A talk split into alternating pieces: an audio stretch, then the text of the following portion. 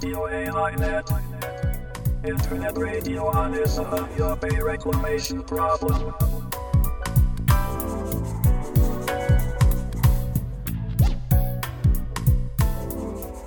有明海漁民市民ネットワークがお届けするラジオ AI ネット本日は2018年1月28日第36回の放送となりますちなみに本日で1997年4月14日の諫早湾の締め切りから7594日となります。AI ネットの A は有明海 I は諫早湾の頭文字です。このネットラジオでは有明海で問題となっている諫早湾干拓に関する話題を中心に海や干潟などの環境保全や公共事業などによる自然破壊の問題を取り上げていきます。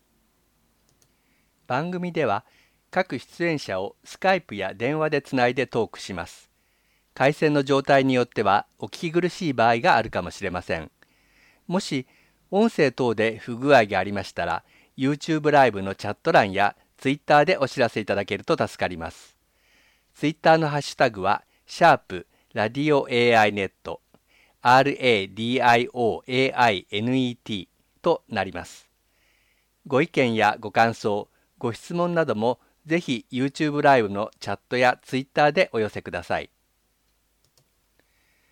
それでは本日の出演者をご紹介します。この番組では有明海漁民市民ネットワーク、えー、私たちは略称で漁民ネットというふうに呼んでおりますけれども、えー、漁民ネットの東京事務局で活動しているメンバーがレギュラーで出演します。今日は東京事務局のレギュラーメンバー4人のうち3人が出演します。まず司会を担当します私は矢島と申します。どうぞよろしくお願いいたします。そして漁民ネットの事務局長でもある菅波保さんです。よろしくお願いします。菅波です。よろしくお願いします、はい、そしてもう一人吉川貴子さんです。よろしくお願いします。よろしくお願いします、はい、そして今日はゲストとしてよみがえれ有明訴訟を支援する全国の会の岩井美希さんにご出演いただきます。岩井さんどうぞよろしくお願いいたします。よろしくお願いします、というわけで本日は有明訴訟の原告団弁護団支援の会のスタッフとして有明海沿岸のさまざまな関係者の間を駆け回って活動している岩井美希さんに裁判や地元の最近の動きについてお話しいただこうと思います。いつもこの番組ではゲストの方のインタビューとは別に番組の冒頭や最後でニュースコーナーとして諫早湾干拓問題に関わる最近の出来事などをご紹介していますけれども今日はこのニュースコーナーを拡大する形でこの1ヶ月間のニュースをご紹介しながら岩井さんにさらに詳しく解説をしていただこうと思っています。今年に入って最初の諫早湾関連ニュースとしましては1月12日に弁護団が福岡高裁に対して意見書を提出したという話題がありました。1月13日付の読売新聞の冒頭をご紹介します。制限開門求め漁業者側意見書。諫早干拓和解協議案。国営諫早湾干拓事業の開門問題をめぐる訴訟で開門派の漁業者側弁護団は12日福岡高裁に対して開門調査の実施などを盛り込んだ和解協議案を示した意見書を提出した。和解協議案では開門の方法として海水の流出入量を抑える制限開門を提示。開門によって干拓地の農業に被害が生じた場合の補償などに充てる基金の創設などを提案している。この記者会見には岩井さんも同席されていたかと思いますけれどもこの意見書を出すに至った背景や意見書の内容について少しお話しいただけますでしょうか、えー、1年間かけて和解、はい、えー、協議をしました、はい、その時の和解協議は開門なしの100億円基金で和解しましょうという内容でした、はい、で1年間やった結果、えー、もちろんえー、漁民側、弁護団側も、えー、開門なしの和解はできないと、100億円基金での和解できないと、はい、それだけではなくて、実施主体の佐賀県、あるいは佐賀県漁協も、それには乗れないということで、実質的にはこの和解協議はあのお破産になってしまったんですね。はい、で、その後長崎地裁では裁判所が開門も含めて協議をしましょうということを提起したんですが、はい、開門出しないということを主張している派が、えー、あの開門の話だったら同席できないということで、国も、うん、それそれではということで、結局、和解はできなかったわけです。はい、でじゃあ今後、和解はどうしたらできるのかということで、今回、えー、福岡高裁に対して、えー、開門と同時に農業問題もきちんとやはり取り上げて、えー、漁業も農業も両立する、そういう和解、えー、しか解決の方法はないよということを福岡高裁に理解してもらうという意味で、今回、意見書を提出したということです。はい、わかりました。農水省側はまだ100億円の基金案にこだわっていて、佐賀の漁協などに圧力をかけているようですけれども、その話も後で岩井さんにご紹介いただこうと思います。そして1月半ばには諫早湾塩気堤防の排水ポンプの増設という話がニュースになりました諫早湾の塩気堤防では南北にある排水門だけでなく堤防中央にある排水ポンプでも調整池からの水を諫早湾有明海側に排水しています。このポンプはもともとは干拓事業の計画にはなかったものなんですけれども諫早湾沿岸の漁業者から南北排水門からの排水に対して苦情が出たために堤防の中央からも排水するように追加的に設置されたものです。そのようなポンプをさらに増設するという話を国は佐賀県の漁協に持ちかけているわけなんですけれどもこれはどういうことなんでしょうか？岩井さんからお話しいただけますでしょうか？はい。えーと、と11月の末と12月1、2、3と大量排水をしたんです、北部排水門の改修ということで、大量排水をしました。で、えその時に佐賀の西部、えー、特に鹿島、多良、大浦、西部の、えー、海苔が、えー、秋目の海苔の一番摘みは佐賀でも最高だったにもかかわらず、はい色落ちしてしまった、はい、そのために、えー、鹿島の青年部が排水はするなと、汚れた水は出すなと、えー、有明海が宝の海を取り戻せという、えー、海海上抗議行動を行いました。はい、それは大きなあの出来事でした。はい、それを受けて、えーえー、国、あるいは長崎県に対して排水を少量ずつ出せということで、えー、一応、えー、1回90万トン以下ということで、国も長崎県もそれを了承した。はい、あとは、えー、中央の自動ポンプを増やしたらどうかという意見があったわけです。はい、でそれはもちろん国があの自分でやれということだったんですが、国はそれに対して農水省は、基金、100億円の基金の一部をそこに回して作ったらどうかということで、100億円の基金を受け入れたら、それはできるよということを押し付けてきたわけですね。すねということで、えー、佐賀県漁協では、それは話は違うと。国が、責任を持ってやるべきだということで、いまだまだ解決はつけてない。農水省はあくまでも基金をやるために、その自動ポンプを利用しようというのが、あれだとちょっとスカイプの音声の状態が悪いようですね。すいません。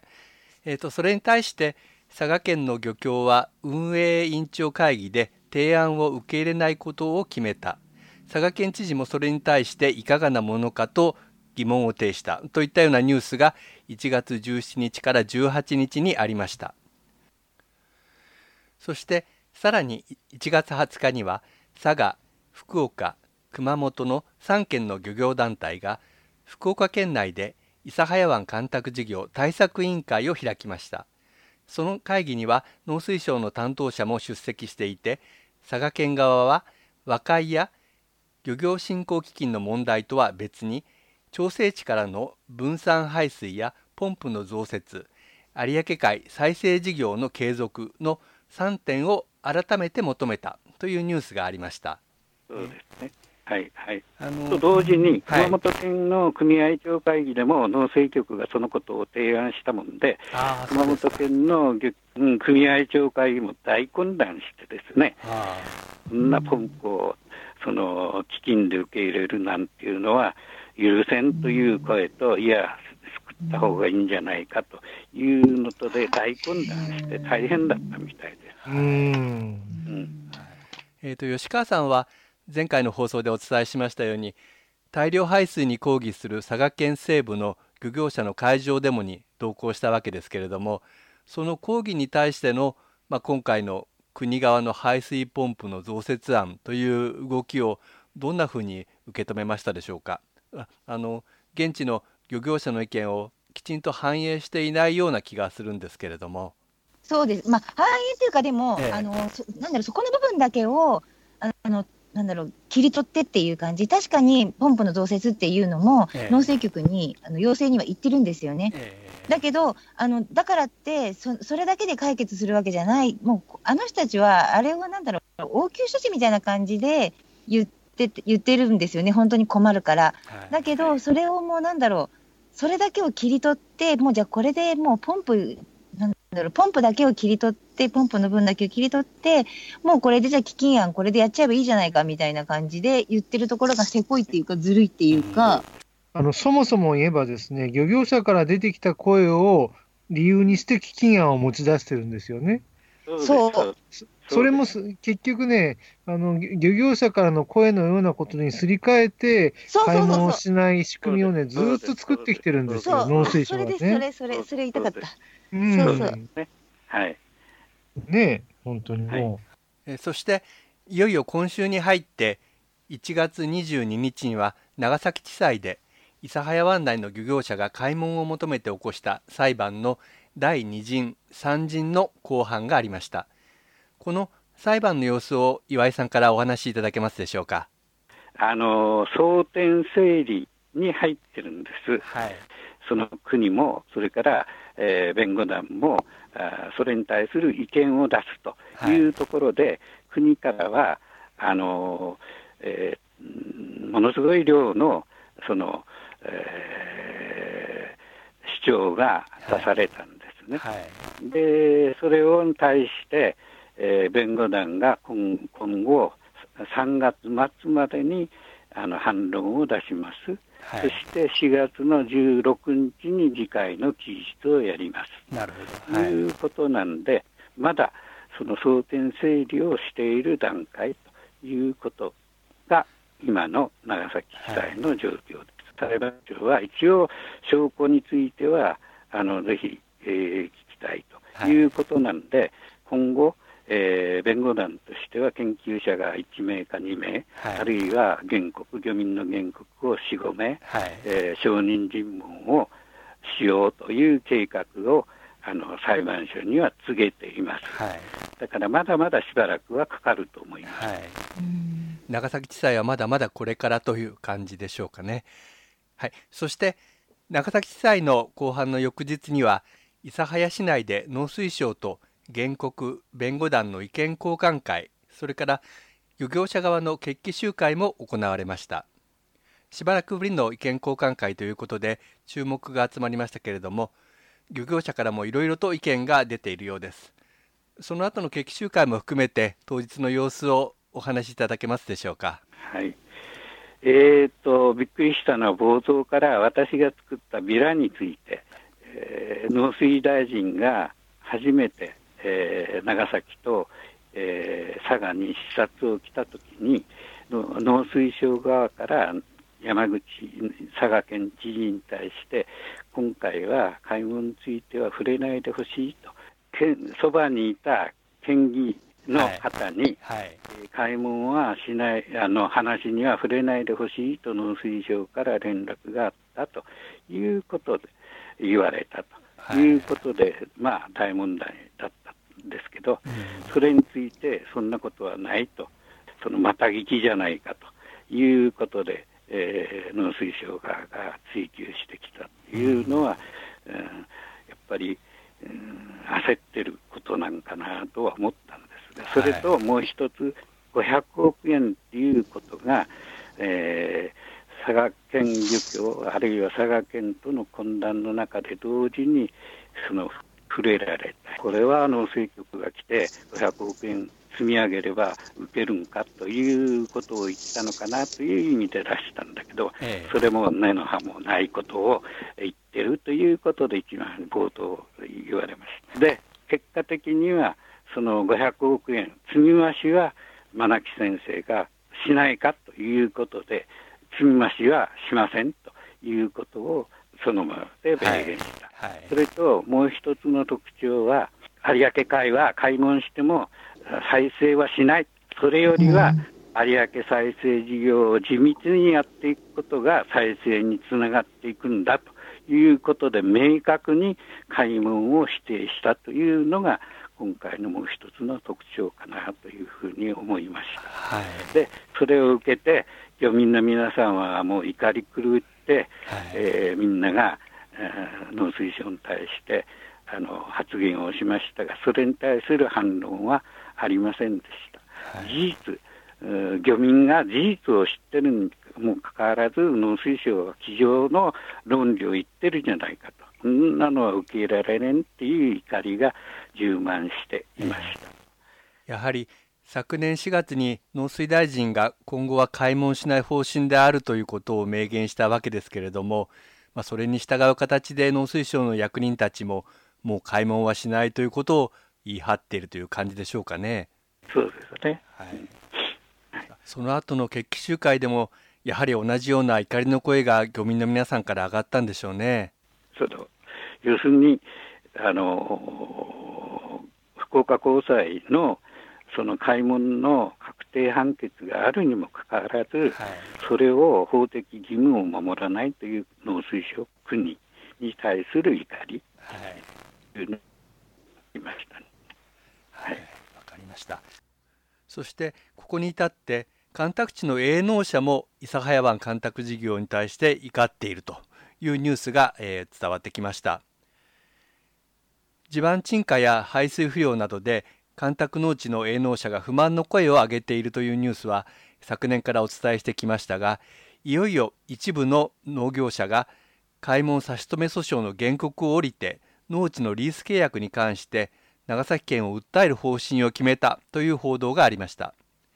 この辺は、えー、いろいろ裏側の事情にも詳しい岩井さんとしてはまだ話せないことを含めいろいろ情報があると思うんですけれどもとりあえず、えー、差し支えない範囲でこれまでの経緯や今後の見通しなどをお話しいただけますでしょうか？えー、要するに干拓農地に国あるいは、えー、長崎県があの大宣伝をしたのは1経営体あたり年間800億700億から800億の所得が上げられるということで大宣伝して入れたわけですよね。はい、ところが、そのリース代を払えなかったりして、もうすでに、えー、10年間で9件、もう出ていかざるを得なかったという実態があります。はい、で、その上で長崎県は、あの来年からあ長崎県に借りた、農業公社が借りたリース、あのリース代等を含めて借りたやつを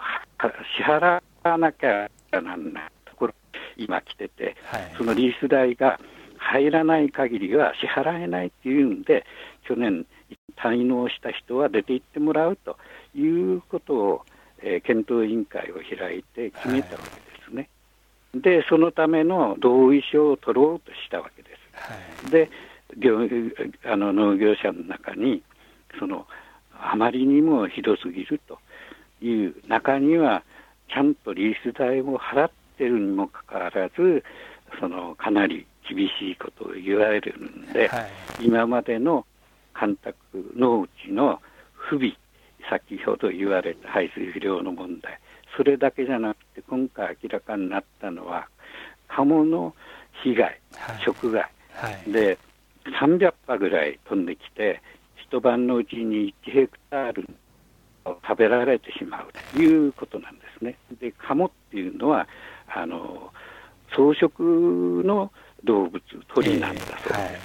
だからそういう意味でその鴨の被害っていうのがものすごく大きいということで今回その鴨の被害に対する補償損害賠償4000億円を求めてあの提出をするということがあの中心になっているみたいです。ただ、はい、その他にもあの調整池は淡水湖でその淡水湖っていうのは夏は温水プール冬は冷水プールになってしまうと、はい、で農業にとってはとてもじゃないけど一番悪い状況なんで調整池を海水にしてくれと。開門と同じ要求ということで今後一緒に戦える状況がある、うん、一番の問題はの国も長崎県も本当に干拓地の農業者がちゃんとやっていけるようにするために総力を挙げて支援するという姿勢がない、はい、そこが農業者との一番の矛盾になってるんじゃないかというふうに思ってます。はい、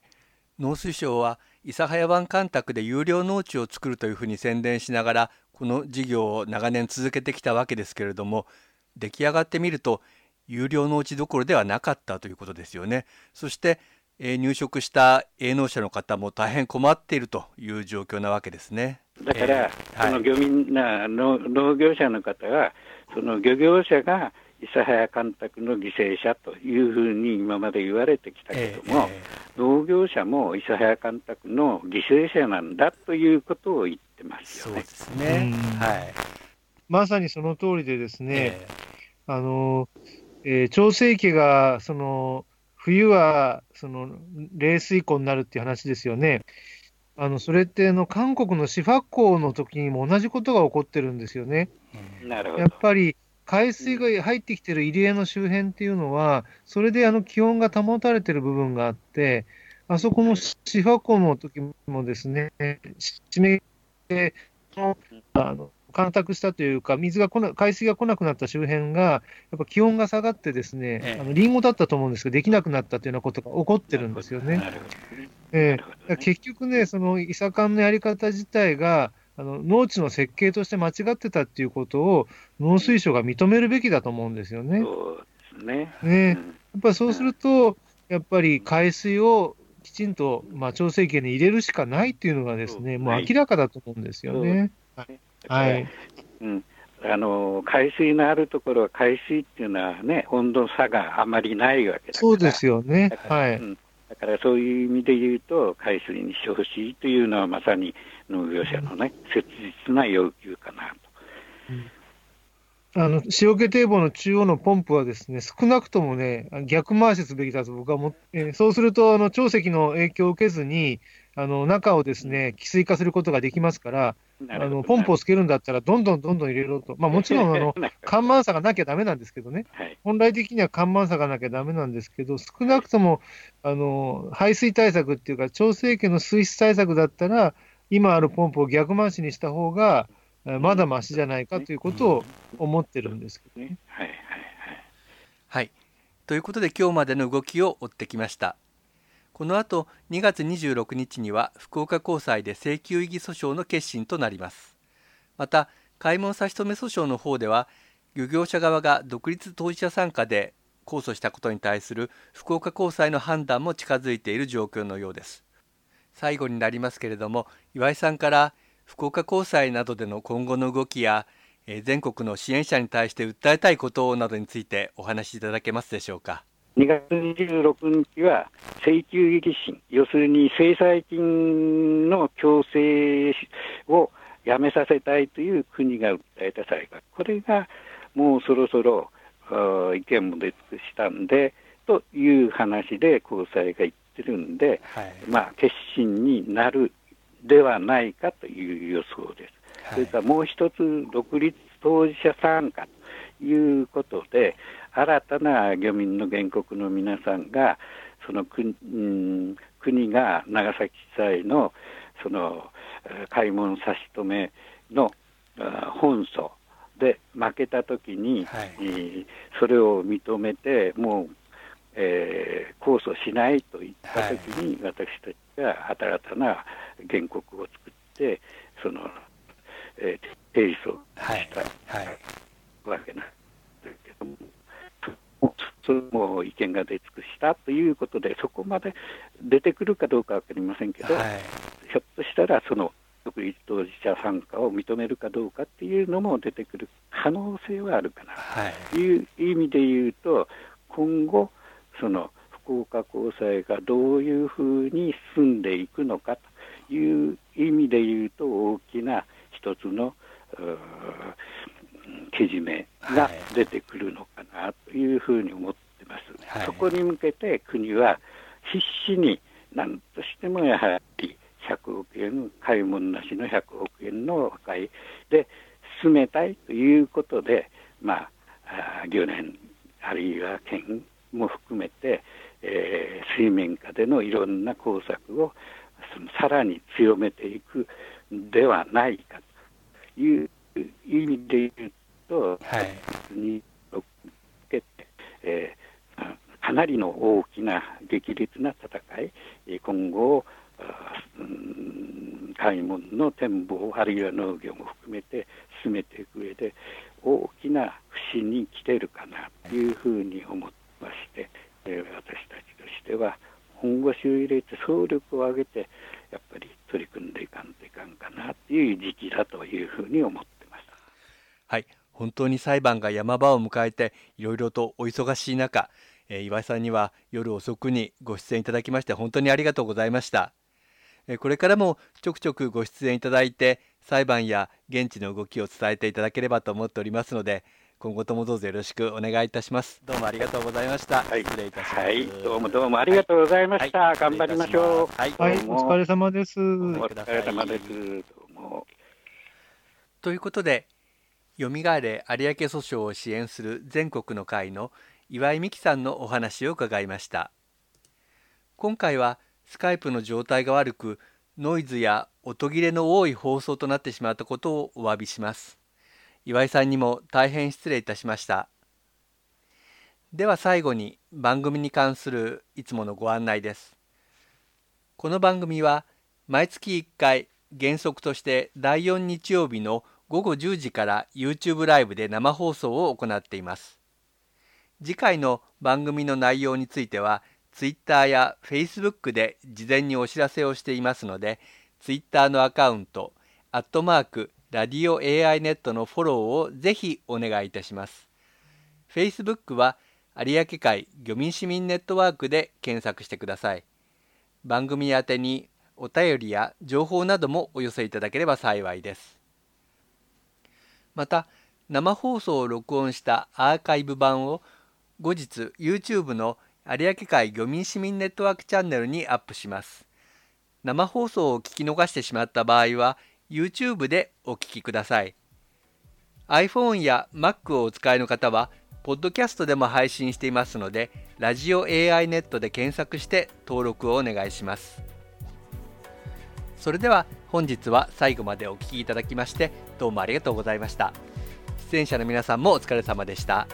ありがとうございました、はい、ありがとうございました